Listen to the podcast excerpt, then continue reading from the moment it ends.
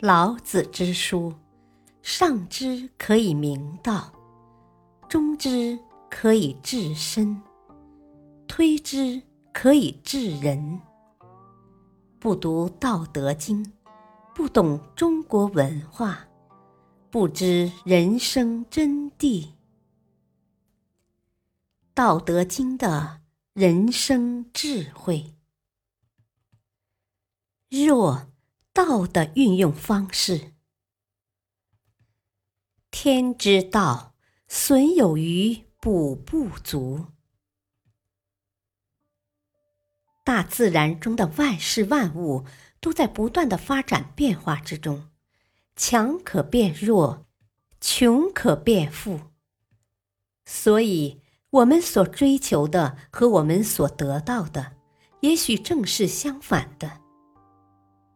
那么，我们该如何判断现实生活中的强弱、好坏、美丑呢？有真正的衡量标准吗？一定要记住，强弱、好坏、美丑、善恶，我们不能以一己之私来评判，因为第一，他们的标准并不一致；第二，如果一致，那就更糟糕了。一个漂亮的女孩，导致所有的男孩都来追求；更有甚者，当众发誓此生非她不娶，追不到她就不结婚。你看，即使这个女孩将来拥有幸福美满的生活，可也害苦了一大堆男孩。所以。情人眼里出西施，别人看着不漂亮，偏偏情人看着漂亮，看着顺眼，这才合道，这才是自然。更重要的是，反者道之动。这些区别，这些差异，迟早会在道的运动中消解。一个强大的国家。不可能总是强大，因为弱者道之用。一个靠出口矿产发达起来的国家，只要资源一被采光，它就变弱了。由此可见，道的反向运动是必然的，同时也是很自然的。即便有人想去阻挡，也阻挡不了。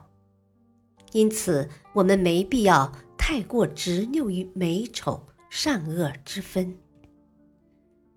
所以，老子在《道德经》第七十七章说：“天之道，其由张弓与？高者养之，下者举之。有余者损之，不足者补之。”天的道理是什么样的？很难讲，所以姑且用张弓这个动作来做个比喻吧。当你拉弓的时候，如果举得太高，就把它压下来一点儿；如果举得太低，就把它抬高一些。上下左右都要针对目标做一个适当的调整。因此，天道就是损有余。以补不足，水流满地，亏者则归，溢者则流，一定要达到一个均衡的状态为止。一场洪水总是倾泻而下，因为下方是亏缺不足的。洪水并没有伤害人的恶意，只不过是人正处在它的必经之地。这才会比较糟糕。